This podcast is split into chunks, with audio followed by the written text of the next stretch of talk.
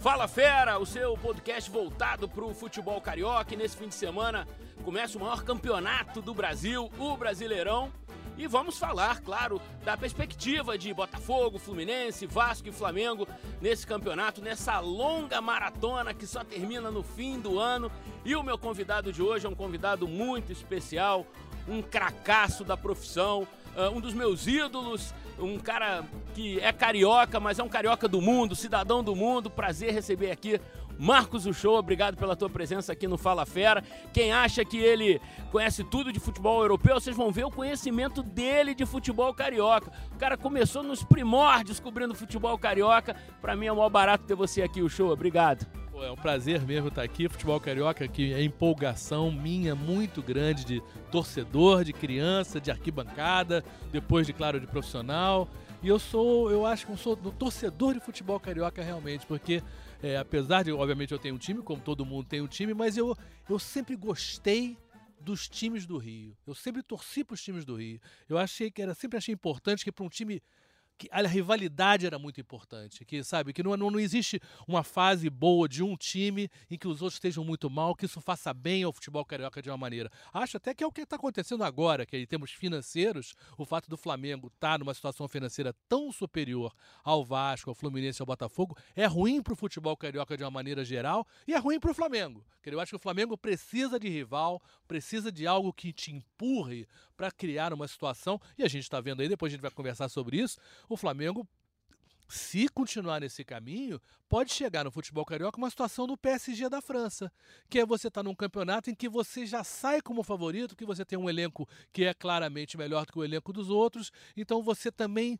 tem jogos que não são às vezes tão complicados quanto você imaginaria, e chega na hora do vamos ver, na hora de campeonatos mais difíceis, como é o caso da Libertadores e agora começando o Brasileiro, e o Flamengo aí se depara com uma realidade bem mais complicada do que era o Campeonato Carioca. Então acho que para o futebol daqui do Rio de Janeiro, de uma maneira geral, é muito importante que os, todos os times subam de nível e estejam, num, estejam uma situação mais competitiva. Você vê, craque quando é craque me dá o gancho sem mesmo pensar nisso, né? Ele fez a comparação entre Flamengo e PSG e, e o Flamengo que ganhou o Campeonato Carioca com alguma facilidade. A mesma coisa acontece com o PSG na França. O PSG não consegue avançar nunca na Champions League. O Flamengo está tendo enormes dificuldades para avançar na Libertadores num grupo relativamente fácil, com equipes muito medianas, né? Penharol, apesar da tradição, a LDU, apesar da tradição, mas tecnicamente são equipes medianas. A gente pôde ver no jogo de quarta-feira em Quito. Foi um, um, jogo fraquíssimo tecnicamente, em que o Flamengo não conseguiu se impor é, tecnicamente, taticamente. E no Brasil, o Show,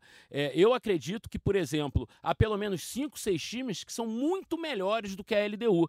Então, se, se a gente for olhar com uma perspectiva assim, é possível que o Flamengo tenha muitos problemas nesse campeonato brasileiro, né? É, eu acho assim que o Flamengo perdeu um pouco de tempo. Quer dizer, é claro que vários jogadores novos surgiram agora, mas o Abel começou o campeonato já com o elenco, era esse aí, e o campeonato estadual terminou. Claro, o Flamengo ganhou, mas você hoje, como torcedor do Flamengo, você diria que você sabe qual é o time do Flamengo? Que é esse time mesmo que é o melhor? É o Diego, é o Arrascaeta, é o Gabigol com o Bruno Henrique, mas lá na frente é esse a melhor maneira de jogar? Quer dizer, e é nessas posições, às vezes esses jogadores até estão juntos, mas não necessariamente na posição que eles jogaram.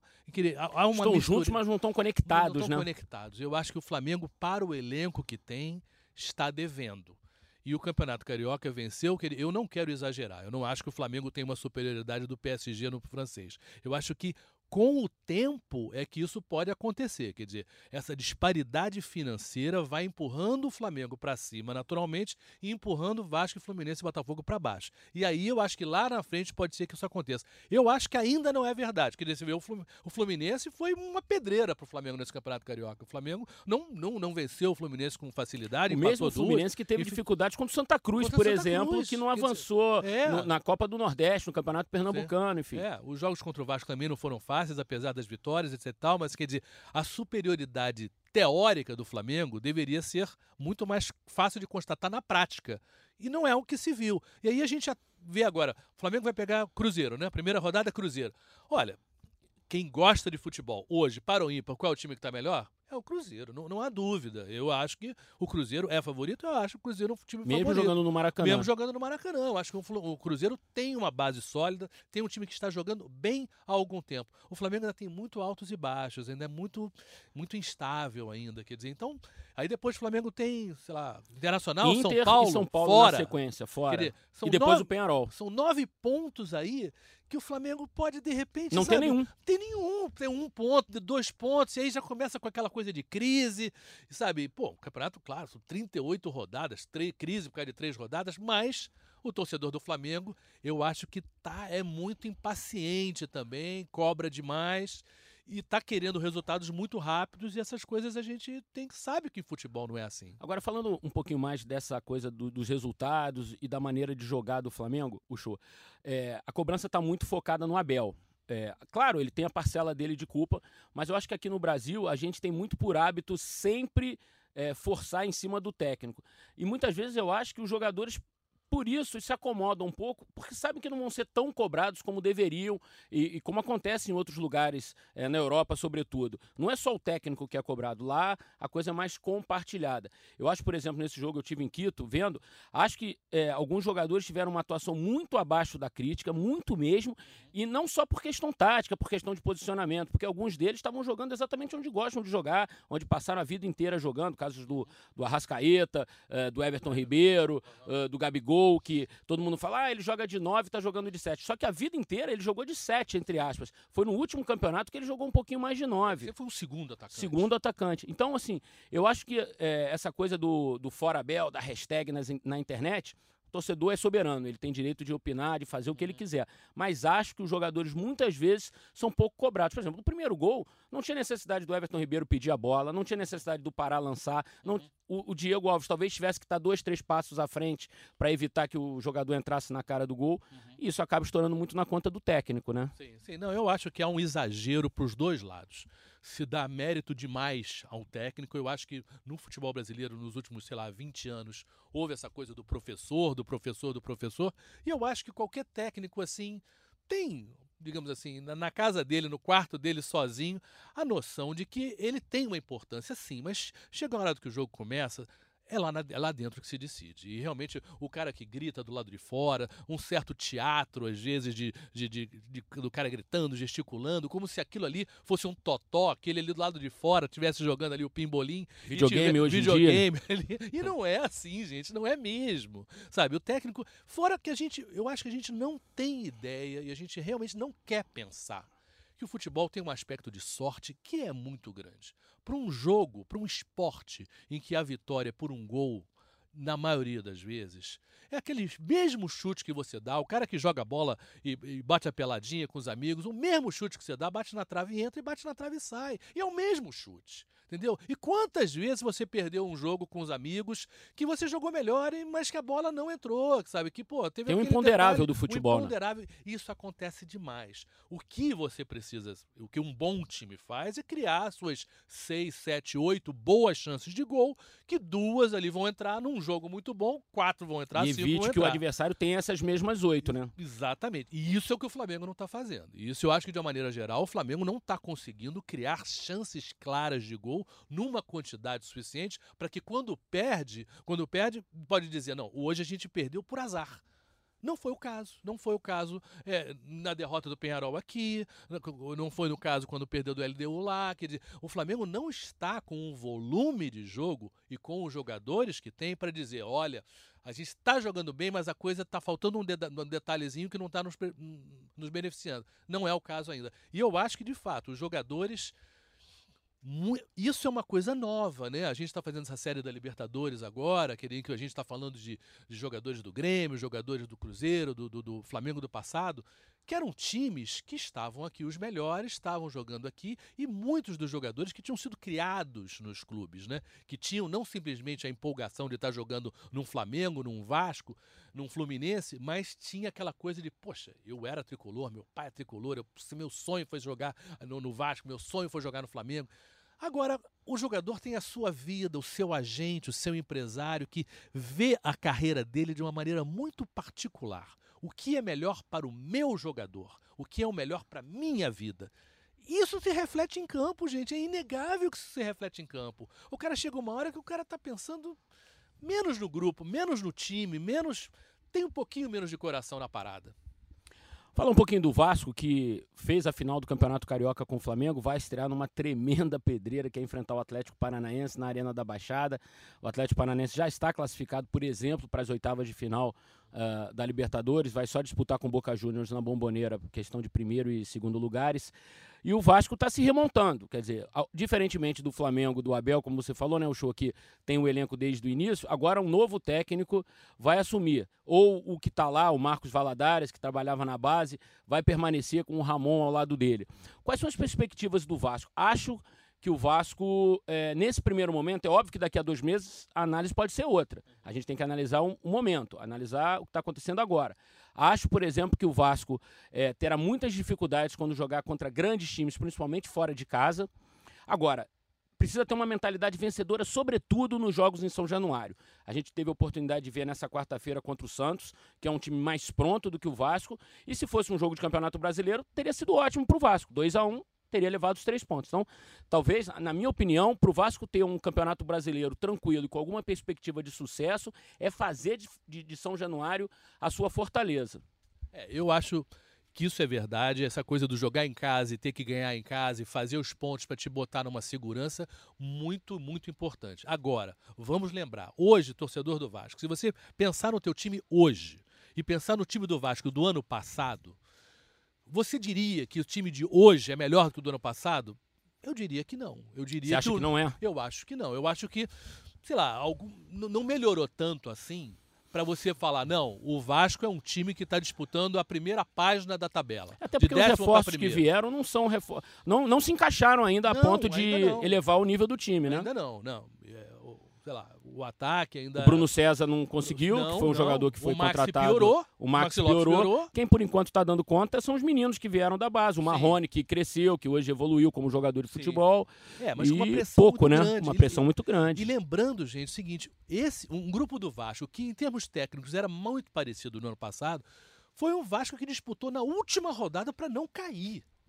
Sabe, isso é que eu acho muito grave para o futebol carioca e para o Vasco da maneira geral. A gente chegou na última rodada do Campeonato Brasileiro do ano passado com o Vasco e o Fluminense, é bom lembrar, os dois podendo cair.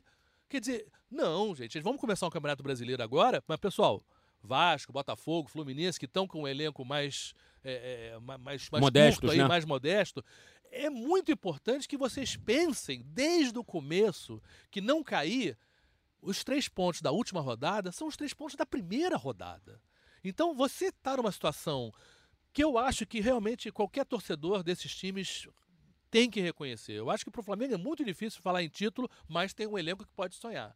Os outros times, eu acho que não. Eu acho que os outros times podem vislumbrar aí uma, uma classificação para uma Sul-Americana, um ou outro, etc. Tal como algo melhor. E pra gente, né, o show que eu, como você, cresci no Rio de Janeiro, sou carioca, aprendi a gostar de futebol por causa dos times cariocas, dos grandes clássicos no Maracanã. É difícil pra gente falar isso, né? Começa um campeonato brasileiro em que Vasco, Fluminense e Botafogo não tem perspectiva de título. É difícil demais falar isso. Pra é, gente que e... se acostumou com com tantos títulos brasileiros, com grandes clássicos, com os times cariocas brigando sempre em cima, né? É, isso é muito frustrante e agora eu acho que não tem jeito. Eu acho que para os times, é, para Fluminense, para Vasco e para Botafogo, a solução realmente é um grande trabalho de base. Agora, e aí voltando, tem sentido você promover o Marcos Valadares hoje? Talvez sim. Talvez exatamente seja esse o cara que conheça bem as peças que estão surgindo, os jovens que estão surgindo e que possam fazer desses jovens uns caras que enxerguem, olha, a minha chance de subir na vida, de aparecer para o mundo, porque hoje em dia o jogador brasileiro de destaque logo quer para pensar em Europa, quer pensar em sair fora, a minha chance é a vitrine do brasileiro. E a vitrine do brasileiro é nós como grupo, nós como time, temos que ter um resultado. É claro que você não vai ter grandes jogadores saindo da base, você vai ter um, dois, quer dizer, uma base que te dá dois grandes jogadores novos é excelente, já como média, né? Mas isso é difícil. Mas você pode ter uma sensação e uma coesão de time que possa te fazer um resultado. E é claro que aí você, um jogar em São Januário com aquela coisa, com aquela pressão da torcida, e a torcida do Vasco é uma torcida que faz muita diferença, é claro que aí você pode ter um Campeonato Brasileiro que vai te colocar numa situação confortável, no sentido, olha, realmente a gente não tem qualidade para sair ganhando fora com a Nesse, com, a, com, a, quantidade de vitórias necessárias para você disputar um título brasileiro, mas também em casa a gente sabe que a gente não vai a gente vai ganhar, a gente vai fazer o dever de casa exatamente para evitar cair. Você sabe, Show, que dois campeonatos brasileiros atrás, ou três, o Atlético Paranaense é, ganhou praticamente todos os pontos possíveis na Arena da Baixada, mas perdeu praticamente todos é, fora de casa. E ainda assim foi a Libertadores. Tal o nível é, de equilíbrio que a gente tem aqui no Brasil, muitas vezes uma grande campanha em casa te leva a objetivos até maiores do que você imagina. Provavelmente em outros campeonatos de pontos corridos no mundo, não basta só você ganhar em casa para alcançar uma Champions League, por exemplo. Mas aqui no Brasil, dependendo de um pouquinho de sorte, você consegue. Não é o que eu estou dizendo para o Vasco, porque acho também que o Vasco, em alguns jogos, mesmo em São Januário, terá dificuldades. Mas talvez é, que seja um primeiro pensamento, como você disse. A gente tem que fazer o nosso trabalho aqui dentro de São Januário. A gente tem que ganhar 80% dos pontos que a gente disputar em São Januário para poder, no mínimo, no mínimo, navegar em águas tranquilas. É, eu não quero exagerar a, a, a fraqueza do Campeonato Carioca ou dos times cariocas, porque esse não é um fenômeno simplesmente do Rio de Janeiro, é um fenômeno brasileiro. De fato, à medida que a gente tem Vinícius Júnior saindo com 17 para 18, querer, Rodrigo saindo do Santos também tão novinhos, a gente, de fato, as nossas estrelas jovens estão saindo muito rápido. Então, você vendo, pega a tabela do ano passado do brasileiro, você vê resultados, sabe, esdrúxulos. Você vê, ah, esse time não poderia ganhar desse outro time e ganhou. Você vê, sei lá, me lembro a última vez que o Flamengo foi campeão brasileiro, né? Tomou de 5 a 0 do Curitiba, que foi que, que, que caiu para a segunda divisão. Quer dizer, então, quer dizer, existe uma certa. É, é, um equilíbrio no Campeonato Brasileiro que permite resultados muito menos. A tabela é achatada, muito né? achatada. E você vê isso, a quantidade de jogadores, de, de, de vezes em que você. Se você ganhar dois jogos, você está lá em cima, se você perder dois jogos, você está lá embaixo. Isso é tão comum no futebol brasileiro. E o que, que é ganhar dois jogos seguidos? Não é nada, né? Um, qualquer time que está numa boa fase diria que está ganhando 4, 5 jogos seguidos. Mas aqui no Campeonato Brasileiro, se você ganhar dois, você já está lá em cima na tabela ou está lá embaixo na tabela. Então, de fato, eu acho que é muito importante para os elencos do, dos times cariocas pensarem já nesse começo de brasileiro com uma coisa: olha, gente, a gente vai disputar a tranquilidade, né? Através desde esse primeiro jogo. Não vamos ficar no sufoco dos últimos jogos, não. E realmente ter a seriedade e principalmente armar grupos que sejam realmente é, é, unidos, né? Unidos. E nesse aspecto eu acho que a torcida tem importância, porque se a torcida começar a já detonar o pessoal com um ou dois resultados ruins, a chance de uma garotada que está subindo realmente criar confiança para jogar bem fica muito pequena, sabe? Nesse aspecto eu acho que o torcedor tem responsabilidade também entendeu? Ele precisa entender que para um, um time virar um time, de fato, não simplesmente 11 caras que foram escalados para jogar juntos, precisa ter uma certa confiança, uma certa calma para esse jogador jovem realmente eh, desabrochar. Fluminense, é, que talvez nesse início de, de temporada de 2019 trouxe algum frescor é, por conta do Fernando Diniz, uhum. pela maneira como ele enxerga futebol, como ele tenta fazer com que os seus times joguem, tocando a bola, saindo em passes desde a defesa, o goleiro trocando passes com os, com os demais jogadores. Isso causou uma, uma boa, deixou uma boa impressão no Campeonato Carioca, muito embora os resultados do Fernando Diniz não tenham sido tão bons. O Fernando Diniz no Fluminense, por exemplo, o Fluminense no Campeonato Carioca só venceu um clássico, que foi aquele contra o Flamengo na semifinal da Taça Guanabara. Teve enorme, perdeu duas vezes para o Vasco, é, só chegou à semifinal final do estadual, porque o Flamengo derrotou o Vasco na final da Taça Rio, senão sequer o Fluminense teria chegado à semifinal do estadual, é, não ganhou nenhum dos dois turnos, enfim. Em termos de resultados práticos, é, no confronto olho no olho contra os grandes times, o, o Fernando não foi bem quando assim que acabou o jogo. Mas durante os jogos a gente viu o Fluminense encarando de igual para igual o Flamengo, como o Show lembrou, é, com um elenco certamente mais modesto, com menos opções. É, que perspectivas a gente pode tirar para esse Fluminense? A gente, a última lembrança que a gente tem do Fluminense foi suar para se classificar contra o Santa Cruz numa disputa de pênaltis, enfim, que o Fluminense hoje poderia estar amargando uma eliminação da Copa do Brasil que traria é, transtornos seríssimos, principalmente financeiros, porque a Copa do Brasil hoje é um, é um suporte importante para os clubes que vão avançando de fase. Assim.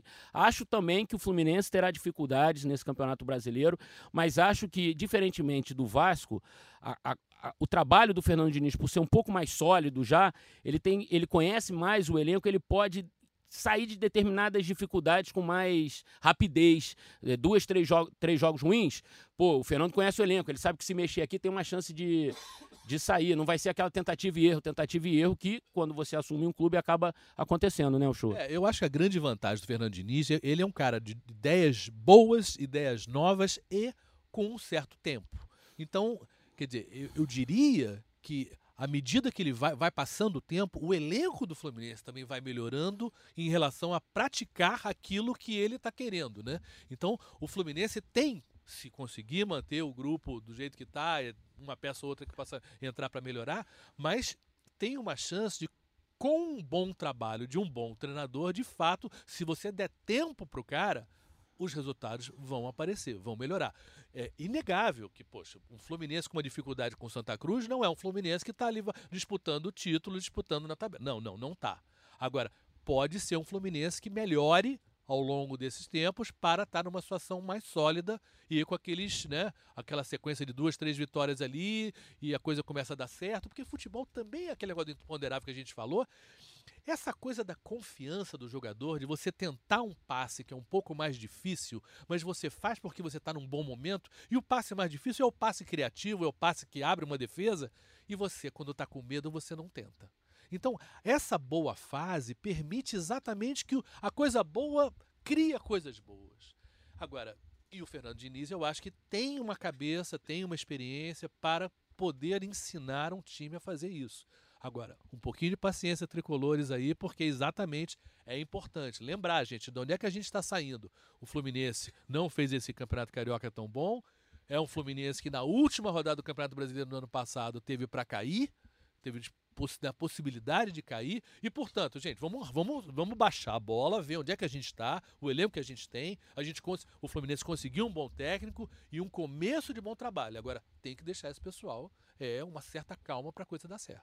Você está ouvindo o Fala Fera, o seu podcast voltado para o futebol do Rio. Eu e o grande Marcos do Show estamos batendo um papo sobre as perspectivas do, dos grandes, dos gigantes do futebol carioca nesse Brasileirão de 2019 que começa agora, nesse fim de semana.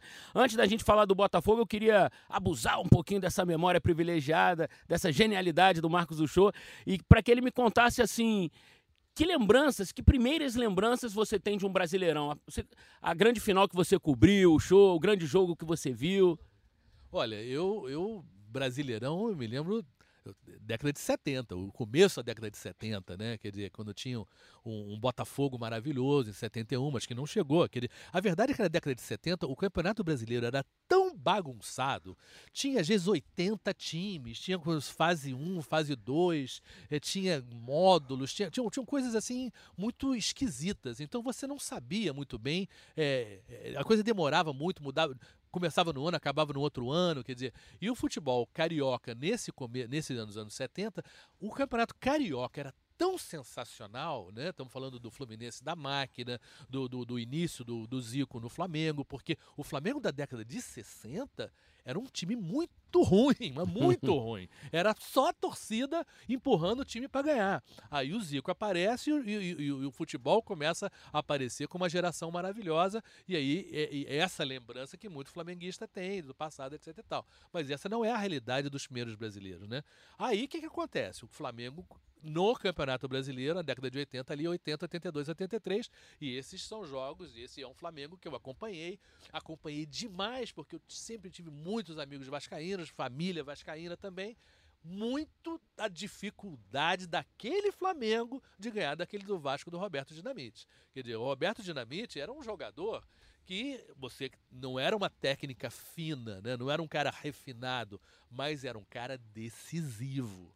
Era muito difícil. Você sabe o show nos números, só para ilustrar o que você está dizendo, em jogos em que o Vasco teve o Roberto e o Flamengo teve o Zico, os confrontos são empatados. Inclusive com o Roberto tendo mais gols que o Zico nesse confronto. E aí, o com os é dois em campo. Porque você vê, os coadjuvantes do Roberto eram piores que os coadjuvantes do Zico. Quer dizer, você vê o mérito do Roberto nisso aí. Agora, eu me lembro do Botafogo, do Botafogo do Mendonça, né? Do Mendonça, que era um jogador que nunca ganhou um título na vida. E, e o Mendonça era um jogadoraço, era muito bom. O Flamengo para ganhar do Botafogo era complicado, né? O, o Vasco, né? Era, também tinha problemas, queria, sabe? O Campeonato Carioca era muito, muito, muito, muito rico nesse aspecto. Aí depois você pega aquela fase do Fluminense, de Assis e Washington, sabe? Que era um time que você. Ah, o Delay era um excelente meio-campo, tinha o Tato pela esquerda, quer dizer, era, era um time muito bem montado pelo Parreira também e que foi também um, um campeão Ganhou brasileiro. brasileiro de 84, brasileiro de 84, né? quer dizer. E claro, a gente teve aí depois fases muito boas do Campeonato do Rio, né? Eu esse é o, o, meu início de carreira como repórter aí, estamos falando 83, 84, é quando eu começo como jornalista. E o meu último campeonato é, cobrindo o Campeonato Brasileiro como repórter em campo, fazendo transmissão, foi o de 95, que foi logo antes de eu ir para Londres e fazer uma carreira de correspondente, que foi quando o Botafogo vence do Santos na final, era o Botafogo do Túlio, Donizete. enfim, do Donizete, quer dizer, é, e que foi realmente era um Botafogo que realmente empolgava também. O Paulo Autuori começando a carreira como Ninguém técnico. conhecia o Paulo Autuori no Brasil. Autuori, tinha feito toda a carreira em Portugal, quer dizer, era então eu tenho uma empolgação também porque é uma empolgação de torcedor que vira que vira repórter e que é o meu vê caso o também futebol é. brasileiro, o futebol carioca muito bem e os Maracanã lotado. E é uma coisa que me, me entristece demais é esse Maracanã novo, é o Maracanã sem a geral, é o Maracanã com preços caros que tiram o povão do Maracanã. Eu acho que é um equívoco para a cultura brasileira a gente ter estádios que viram salas de ópera luxuosas e que não permitem mais gente estar tá lá dentro. E tira um torcedor raiz, digamos assim. Muitas vezes é até mais apaixonado mais de, do que quem está dentro do estádio. Quem está né? dentro do estádio, que tem é, gente com mais grana, que tem a opção de ah, ficar em casa vendo alguma coisa no Netflix ou ir ao jogo de futebol. Não era esse o perfil do torcedor. Não era esse o perfil que, do que quando eu fui torcedor. Era entendeu? estádio ou era estádio? Estádio ou estádio. Não havia condição. Era lógico que você ia ao Maracanã no domingo, entendeu? E foi muito jogo no Maracanã que era, não era do meu time. Eu entendeu? também. Eu muito também. jogo. Pô, já gostei muito. Pô, tive, é. sabe, grandes momentos no Maracanã de jogos que não eram do meu time. O show, ah, antes da gente falar do Botafogo, você, você tocou no Paulo Autuori, que veio para o Brasil absolutamente desconhecido, tinha toda a carreira uh, em Portugal o Vasco tem essa perspectiva, ou pelo menos é, nós no Globoesporte.com noticiamos da possibilidade do Jorge Jesus dirigir o Vasco. Você acha que apenas o fato dele falar português é, já o deixaria à vontade para trabalhar no futebol brasileiro, com todas esses, essas dificuldades que a gente tem aqui, relator de pouca paciência, de torcida, de dirigentes muitas vezes pensando com o fígado e não com a cabeça? Você acha que um, um técnico desse quilate conseguiria se adaptar aqui só é, se não ganhasse tudo, por exemplo? Olha, é difícil, é difícil. Eu acho que para um, um dirigente vascaíno convencer o Jorge Jesus, você tem que trazer ele com o desafio de fazer algo que um Otto Glória fez no passado, um técnico também que tinha origem portuguesa e que foi brilhante no futebol brasileiro. É, e você... O Otto é o da frase sem ovos não se faz omeletes, não é? Acho que é, é exatamente. É. foi brilhante, foi um cara que realmente é, fez muita diferença no futebol brasileiro. Agora, é claro que hoje um cara que disputa, treina né, equipes que fazem Champions League, etc e tal, o cara pensa, ah, Agora, ele foi para a Arábia Saudita. Ele estava na Arábia Saudita agora, no, no, final do ano passado. Eu estive na Arábia Saudita fazendo reportagem. Ele era o técnico do Al Ahly, né? O Al Ahly Law, enfim, que era o grande time da Arábia Saudita. E foi muito bem lá, etc e tal. Mas, então é um cara que aparentemente está disposto a fazer uma coisa diferente na vida. E, poxa, se você pensar bem, para um técnico europeu, treinar um futebol brasileiro, o que, que é, é, uma coisa, é uma, ainda mais com essa proximidade cultural que nós temos com os portugueses. E o Vasco ainda, e né? o Vasco ainda por cima, que já foi um time agora. É claro que isso, um cara desse não pensa no cargo, ele pensa no projeto. Você tem que oferecer para o Jorge Jesus um projeto de dois anos, um projeto. Olha, eu quero, eu te dou o primeiro ano para você montar e o segundo ano aí a gente vai falar resultado.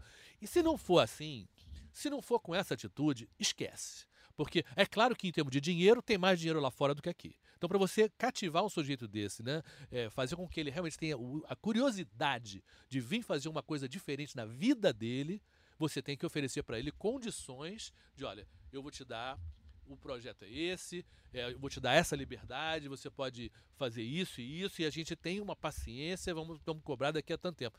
Isso é. E aí qual é o problema da gente? É o dirigente brasileiro. Né? O dirigente brasileiro que não tem essa visão, não digo nem de longo prazo, estou falando de médio prazo. Um time de futebol bom, em geral, ele tem um ano para se formar e um segundo ano para dar certo. E isso hoje no futebol brasileiro isso é muito raro muito pouca gente tem essa possibilidade de receber essa, essa, eh, eh, esse presente, né? de você ter esse tempo para trabalhar. E o Botafogo, show? O Botafogo, na minha opinião, talvez seja o que vai ter mais dificuldades nesse, nesse primeiro momento.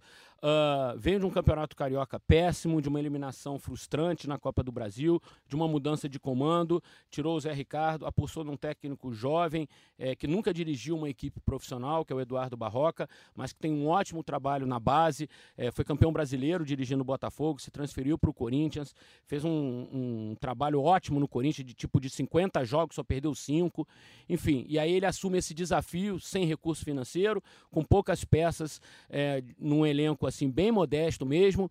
Que, que, que perspectiva a gente pode ver para o Botafogo? Acho que dos quatro do Rio, nesse primeiro momento, talvez é o que tenha mais dificuldades. Não, eu acho que você tem toda a razão, querido. O Botafogo é verdade que a gente tem que lembrar sabe, dois anos atrás já, o trabalho do Jair Ventura.